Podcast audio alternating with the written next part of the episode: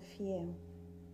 Se um homem deseja o ofício de bispo, boa obra deseja.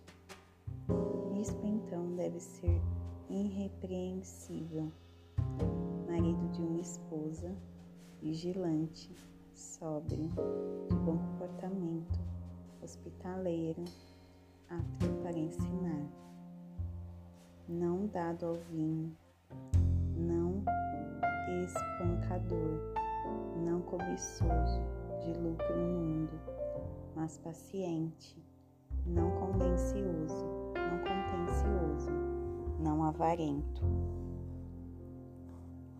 que governe bem a sua própria casa, tendo seus filhos em sujeição, como toda a seriedade. Porque se o homem não sabe governar a sua própria casa, como cuidará da igreja de Deus? Não um principiante, para que, ensoberbecendo-se com orgulho, não caia na condenação do diabo.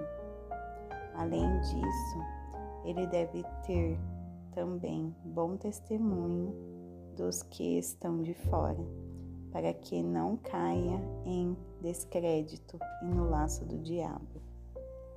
Da mesma sorte, os diáconos devem ser sérios, não de língua dobre, não dados a muito vinho não cobiçosos de lucro imundo, guardando o mistério da fé em uma pura consciência. E também estes sejam primeiro aprovados, depois pratiquem o ofício de um diácono, se forem considerados irrepreensíveis. Da mesma sorte, suas mulheres devem ser sérias, não maldizentes, sóbrias e fiéis em todas as coisas. Os diáconos sejam maridos de uma esposa e governem bem seus filhos e, sua próprias, e suas próprias casas, porque os que praticarem bem o ofício de diácono adquirirão para si uma boa posição e grande confiança na fé que há em Cristo Jesus.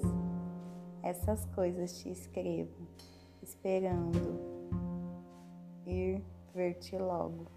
Todavia, se tardar, para que vós saibais como convém vos comportar na casa de Deus, que é a igreja de do Deus vivo, a coluna e fundamento da verdade, e sem controvérsia. Grande é o mistério da piedade. Deus foi manifesto na carne, ju justificado no Espírito, visto dos anjos, pregado aos gentios, crido no mundo e recebido acima na glória.